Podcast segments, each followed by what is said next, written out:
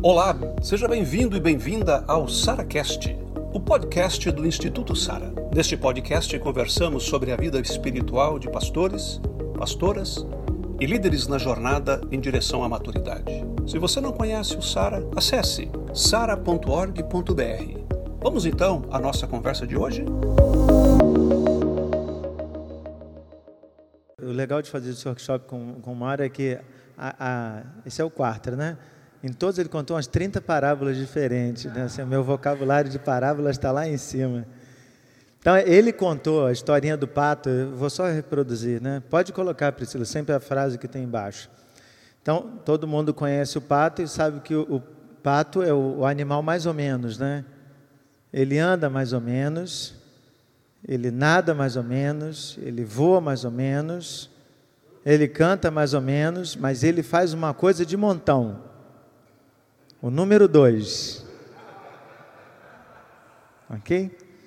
Então está aí de propósito. Às vezes a gente, no Ministério Pastoral, faz muita coisa, muita coisa mesmo. Então, ri não que é triste, cara. Acabaram com o pato, né? Ninguém vai querer o pato. E o patinho tão bonitinho, né, rapaz?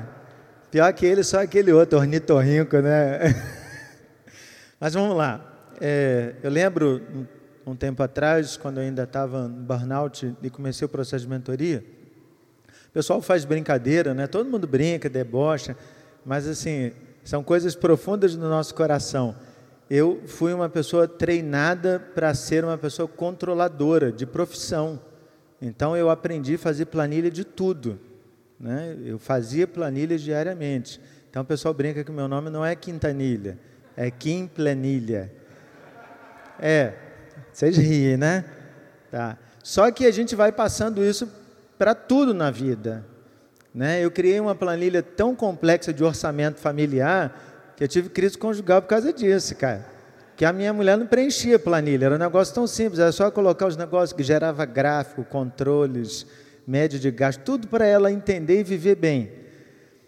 Só que a gente vai desenvolvendo tantas coisas, a gente deixa de fazer outras coisas que são importantes. Então, no trabalho de mentoria, o meu mentor disse que para eu ser pastor eu precisava me libertar de algumas coisas. Não foi fácil, mas eu joguei fora todas essas planilhas. A gente gasta tempo fazendo algumas coisas e a gente deixa de fazer o que Deus realmente nos chamou para fazer. Então, trabalho a gente tem aos montes. O N Cordeiro fala sobre isso. Apenas 5% de tudo que você faz, só você é que pode fazer. Poxa, tem 80% de qualquer pessoa pode fazer, qualquer um sem treinamento. 15% de tudo que você faz, você treina alguém, essa pessoa é capaz de fazer. Só 5%. Só que esse 5% geralmente é que a gente não prioriza.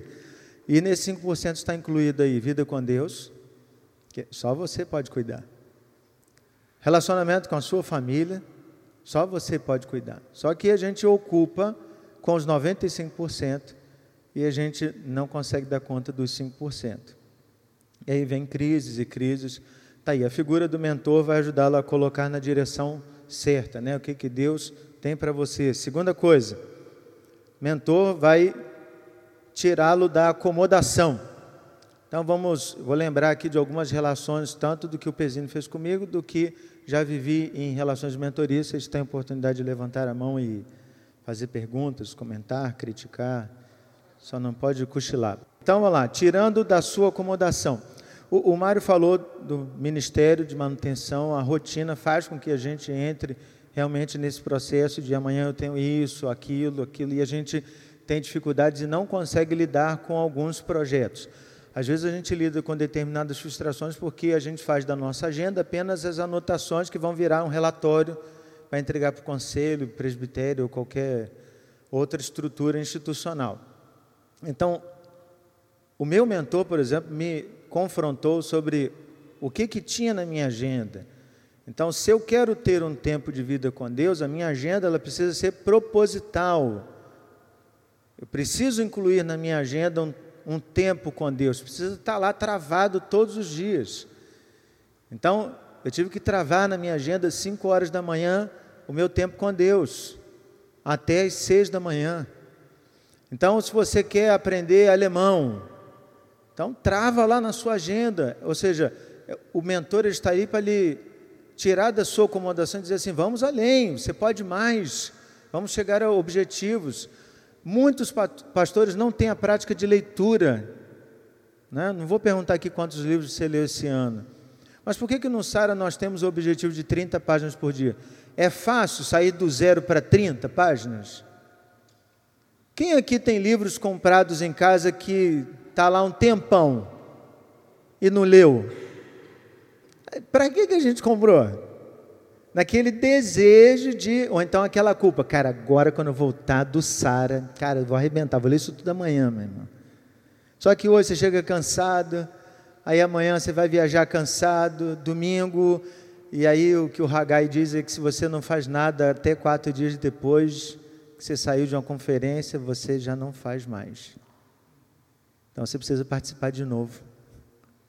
Então é, é importante a gente entender que é esse período de acomodação, a gente se acostuma. Então não, não consegue ler 30 páginas?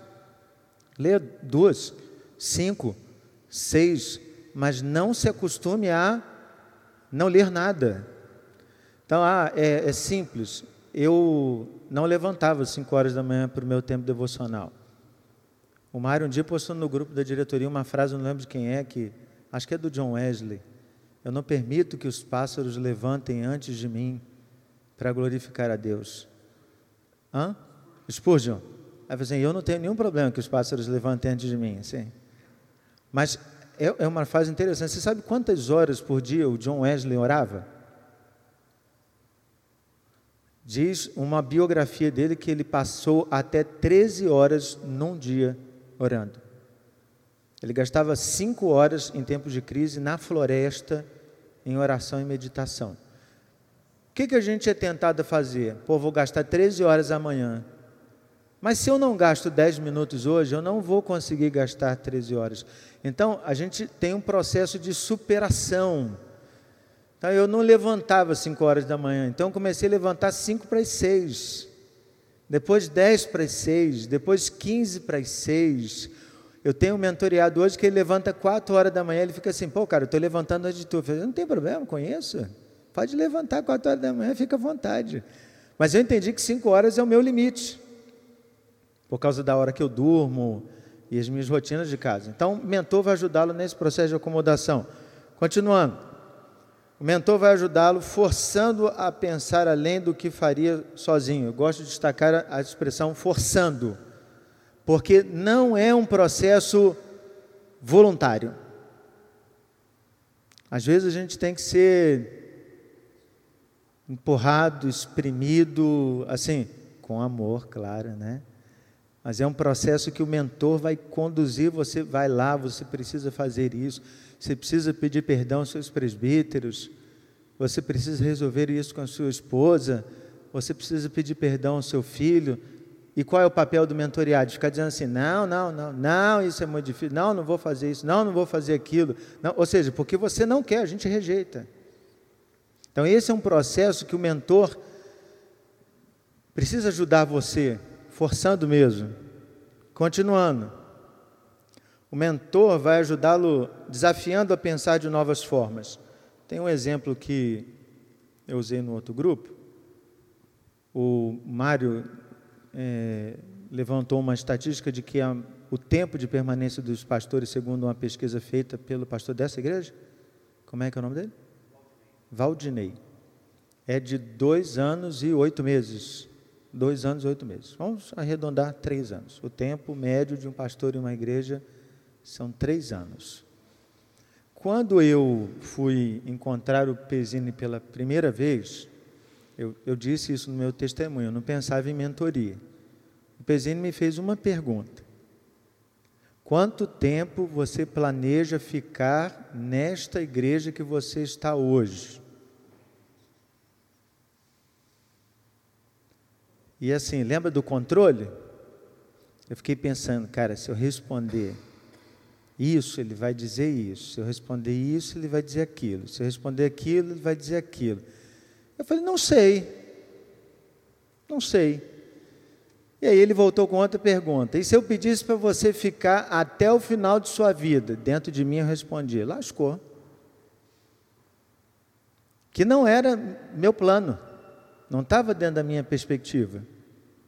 Na minha perspectiva, o plano correto era sair, ir para outra comunidade, começar tudo de novo, agora diferente e tal. E ele veio com esse desafio. Ele usou vários argumentos, vou repetir para você.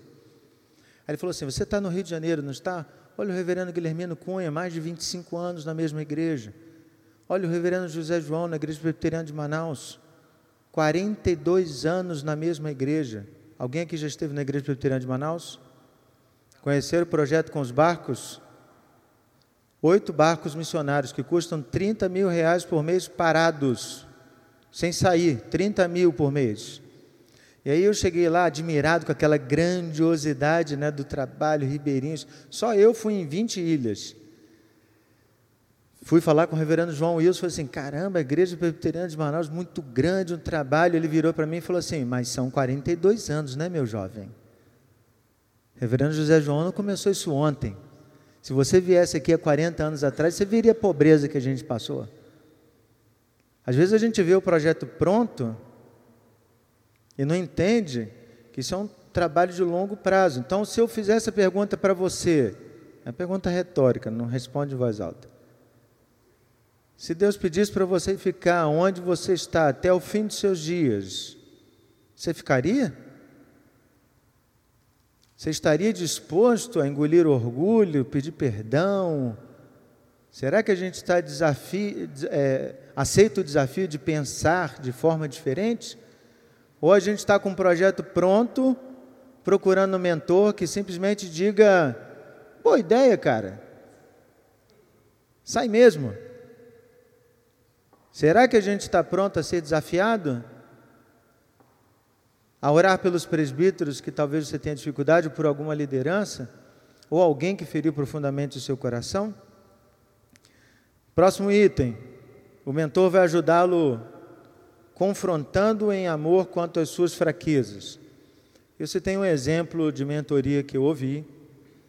É, um rapaz confessou durante a mentoria, um pastor, né, que ele passou em frente a um prostíbulo algumas vezes e ele se sentiu tentado a entrar. E ele, quando confessou isso, ao final ele é, era uma ligação, ele deu uma risadinha, como se fosse algo. É, sarcástico, irônico. E eu perguntei assim, cara, eu não entendi. Eu não entendi. Você contou tudo isso, ok, aconteceu. Mas a minha pergunta para você é: qual é a sua visão diante disso? E eu continuei fazendo pergunta para eles: você se sente confortável em chegar domingo e pregar na igreja?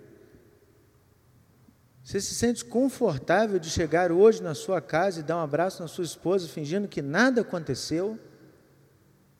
Você se sente confortável em ensinar as pessoas sobre santidade?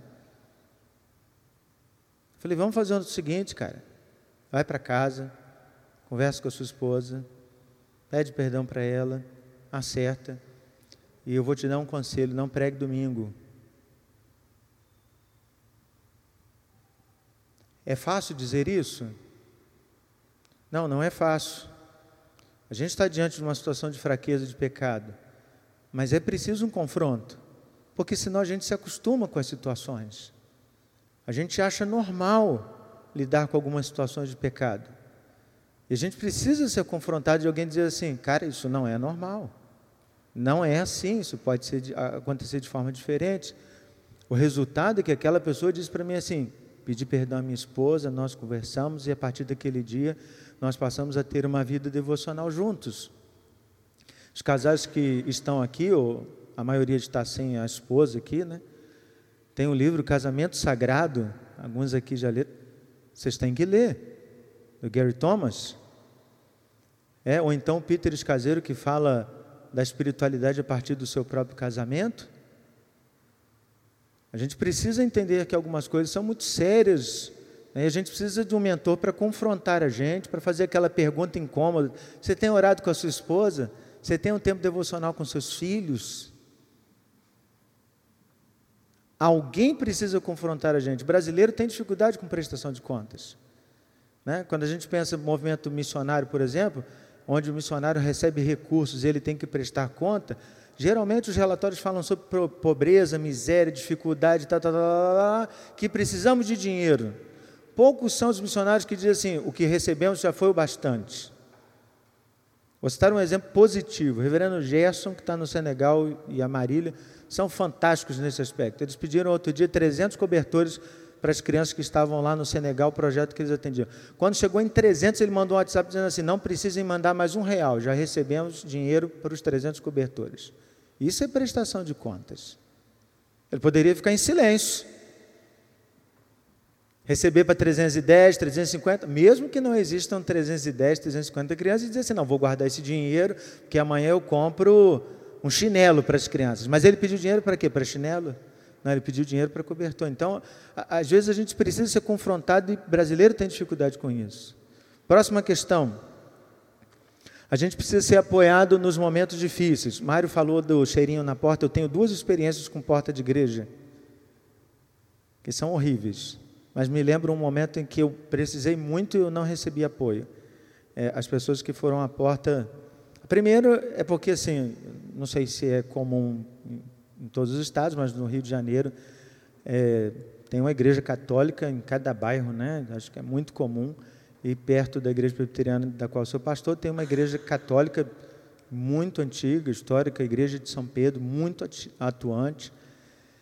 E algumas pessoas visitam a igreja presbiteriana, porque algumas pessoas disseram assim: Poxa, pastor, isso me lembra muito a missa. Poxa, que benção, me sinto em casa.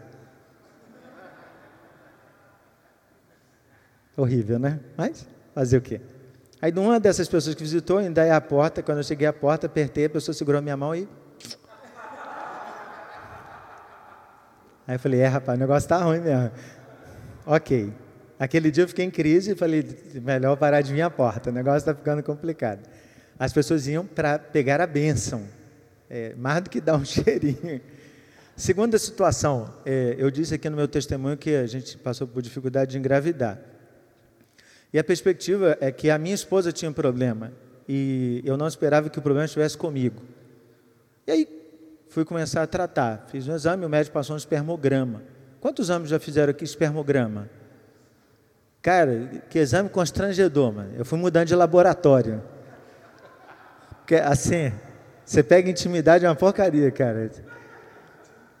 Aí fui fazer o primeiro espermograma, resultado. Aí eu tinha é, esperma paraplégico, tetraplégico, é, surdo, tinha de tudo, cara. Tinha 1% só. Eu ri pra caramba naquele negócio. É, eu fiquei brincando, contei pra minha esposa. Caramba, você nem imagina o que, que tem aqui na sala do exame. Aí fui contando para ela. Aí fui fazer o segundo, o terceiro, o quarto. No quinto eu já estava deprimido. Assim, estava ficando sério demais aquele negócio. E eu fazendo o tratamento e só piorando. O último resultado que eu peguei foi um sábado, tinha um campeonato de videogame na igreja. A gente fez uma atividade evangelística no bairro, a gente faz até hoje, um campeonato de videogame. A gente bota lá várias televisões, PlayStation, Xbox, chama a molecada da rua para jogar videogame na igreja. E aí eu fui para me divertir, mas eu não conseguia. Eu tinha pego o resultado do exame e tinha sido pior do que o primeiro. E eu estava ladeira abaixo. Meus pais não sabiam disso. Ninguém da minha família sabia disso, só a minha esposa. E eu fui, a gente vai levando a vida sozinho, né? A gente é autônomo. Não contei para ninguém. Pregando, triste. E naquele dia eu preguei e lembro que, assim, mesmo se eu pregar sobre alegria, ninguém veria alegria na minha vida. Cheguei na porta da igreja, minha esposa, sabendo como eu estava, ela foi comigo até a porta. Uma senhora passou, olhou nos meus olhos, viu que eu estava triste, virou para minha esposa e disse assim: Sabe por que, que seu marido está triste? Porque você não dá um filho para ele.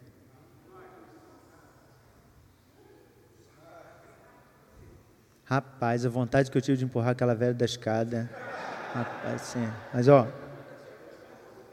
assim, foi um dos momentos mais difíceis da minha vida. E eu não tinha com quem compartilhar.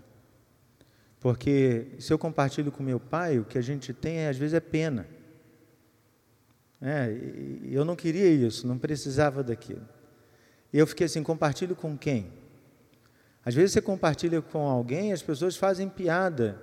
E eu aprendi a partir da minha própria experiência nunca ficar assim com um casal. E aí, pô, não vai sair filho desse, desse ninho, não? Rapaz, não brinca assim, cara. Às vezes você está ferindo as pessoas. O cara não tem com quem compartilhar. Então a gente passa por momentos muito difíceis. Às vezes questões de saúde que estão gerando problema dentro do casamento. Esse cara conta para quem?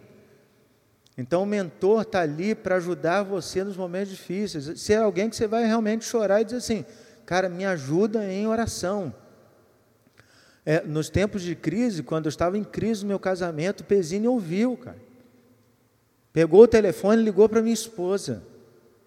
Eu precisava de ajuda. Então o mentor está ali para isso, para ouvir, para você não ter filtro. Né? E acabou que eu fiquei sem filtro mesmo. Então é, é uma experiência muito importante. Continuando, o mentor vai ajudá-lo a relacionar-se melhor com pessoas. É, às vezes a gente tem um relacionamento muito institucional, muito formal, né? a gente cria uma autoimagem, e autoimagem é uma, uma coisa que eu aprendi a tratar no Sara. A gente cria uma imagem. É, eu conto esse exemplo para todo mundo como parte do meu testemunho. Eu fui em vários retiros do Sara sem reconhecer que eu estava doente, e num dos retiros tinha um, um amigo, o Sérgio, ele já não vem aos retiros há muito tempo, pastor Batista, né? São José dos Campos. E eu contei para ele a minha história e ele, de cara, assim, como alguém enviado por Deus, ele virou assim: Fábio, o seu problema é que você filtra as coisas. Eu falei: Como assim, rapaz? Eu não filtro nada, eu falo tudo assim, filtra assim, por isso que você tem problema renal. Eu fiz 10 cirurgias de cálculo renal. E hoje eu tenho mais de 30 cálculos em cada rim. Mas eu tenho cinco anos sem crise, depois que eu me curei do burnout. É incrível isso, né? Mas a cada mês eu ainda continuo expelindo um cálculo. Mas sem dor. É bom, amém. Ok, é benção. É acostumado com essa parada. Mas o Sérgio ele fez uma pergunta para mim e disse assim: Cara, qual é a sua parte em tudo isso que estão te contando? Porque quando as pessoas entravam no gabinete e contavam as suas dores, eu assumia todas para mim. E ele falou assim: faça uma pergunta para você mesmo. Qual é a sua parte em tudo isso? E se alguém lhe ofender, você tem cinco segundos para dizer para você mesmo que você não é assim. Eu não sei se é teoria positivista, não sei o que é isso, mas que me ajudou, ajudou. Estou compartilhando. Isso me ajudou a relacionar melhor com as pessoas, no sentido de eu não preciso ter a autoimagem diante das pessoas, de ser um cara certinho, eu sou o melhor cara, eu sei isso, conheço aquilo, faço isso. Não, eu sou gente. Mas a gente tem dificuldade de confessar que é gente.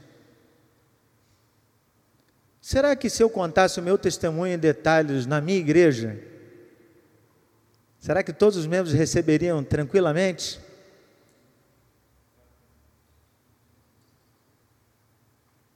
Mas eu vou dizer para vocês, uma das coisas que eu fiz foi numa das crises que eu tive com a minha esposa e brigamos tão sério que eu peguei o carro e saí de casa, e fiquei rodando em Realengo e cheguei até Deodoro e parei o carro lá e fiquei num posto parado horas.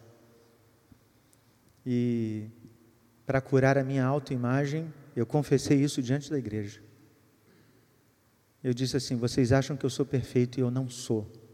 Eu vou contar para vocês o que fiz. Naquele dia eu já não ia mais para a porta da igreja, mas foi o dia que eu mais recebi ligações de homens dizendo: Obrigado, pastor porque agora eu quero conversar com o Senhor sobre o meu casamento. Eu também estou precisando de ajuda.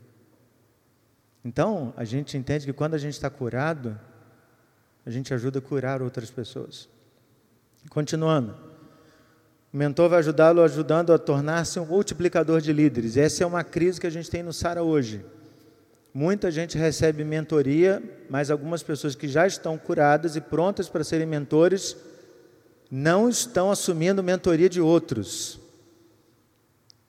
Então, a gente precisa pensar sobre isso, porque da mesma forma que a gente tem sido abençoado, a gente precisa se colocar à disposição de outros. Então, já respondendo uma questão que foi levantada no último grupo, a gente tem um, um grupo já confesso, dizendo assim: eu preciso de mentoria. Tem alguém que ainda acha que não precisa de mentoria. Tudo bem, esse é o grupo não confesso ainda. Faz parte. Em algum momento, você vai se convencer de que precisa.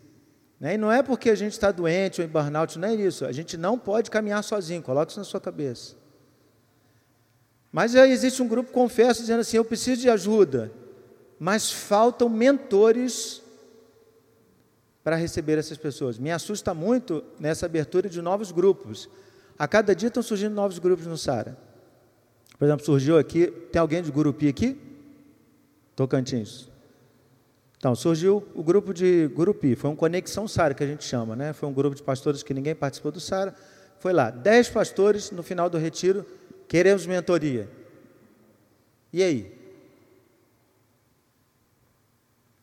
A gente precisa receber seu nome. Cara, eu estou disponível para ser mentor. Conte comigo. A gente está falando aqui, na hora do café, um monte de gente procura a gente e diz assim: Cara, eu estou incomodado, queria um mentor. Com quem que eu falo? Só que eu já estou fazendo mentoria com nove pastores. O Mário está fazendo com os vinte. E chega um momento que a gente não consegue mais. Então é necessário que você ajude a multiplicar líderes, porque é só assim que a gente vai conseguir, vai abrir o, o outro núcleo.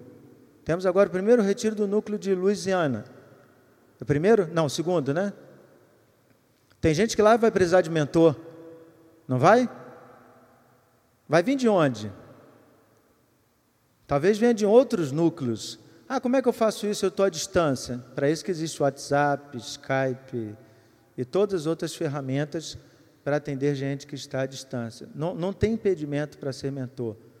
Mas é, é imprescindível que você, como mentoriado, escute que o seu mentor está te ajudando para que você ajude outras pessoas. É, ter passado pelo burnout foi uma benção para mim. Porque quando as pessoas, eu encontro pastores com burnout, a única coisa que eu não faço é julgá-los. Porque antes do burnout eu era o primeiro a dizer que isso era frescura. Cara, depressão o quê, cara? Trabalha, se engaja na obra. Aí Deus, com seu senso de humor incrível, né, faz com que a gente experimente algumas coisas que marcam a vida da gente profundamente. O penúltimo item, estou correndo para a gente fazer o, o grupo, hein? Certo? Incentivando a excelência ministerial. Fizeram uma pergunta para a gente assim: para onde a mentoria quer apontar? É uma boa pergunta. É, a gente não está focando que a sua igreja saia de 50 para 150 membros. Nem que ela se mantenha com 100, nem com 200. A gente não está falando de crescimento de igreja aqui. A gente está falando de cura de pastor.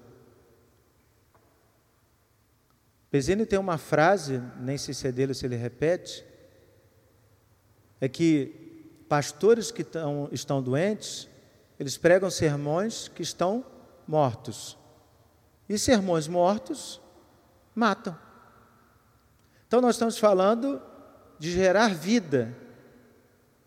O exemplo que eu dei em todos os grupos, né, em todo o workshop, foi do Eugene Peterson que decidiu ter uma igreja de no máximo 200 membros. Hoje tem gente questionando o Eugene Peterson, dizendo assim: quem é ele para escrever sobre liderança? Pô, ele não liderou uma igreja de milhares de pessoas, ele não fez isso, não fez aquilo. Tá, mas precisa ser isso para ser excelente? Se a sua comunidade tiver 30 pessoas e você for um excelente pastor, pastoreando essas pessoas e fazendo o que Deus te mandou fazer, não é isso que você, você quer mais? Meu mentor, por exemplo, pediu que eu meditasse em Efésios 4. Eu passei dois meses meditando em Efésios 4. Qual é o meu papel como pastor? Vai ler o texto. vai perceber que lá não tem crescimento de igreja, lá não tem pregação em série, lá não tem isso, não tem aquilo, não tem um monte de coisa que a gente acha que é importante. Então, o critério que a gente chama de excelência ministerial, às vezes é muito estético. É o louvorzão, é aquela coisa, é, tem luz, tem isso, tem aquilo, tem um boletim muito maneiro, ou não tem boletim, porque a gente é mais maneiro ainda. É, ou a gente tem determinadas coisas. E foi muito interessante ouvir o John Terry falar assim: Eu estou impressionado com o momento de louvor de vocês. Falei, mas por que ele? Cara, só tem um cara e um violão. E vocês cantam, assim, é, é magnífico. É impressionante. Na realidade que eu venho, Jamais seria assim. Então, o que é o critério de excelência? A gente precisa refletir sobre isso e o mentor vai ajudá-lo, né?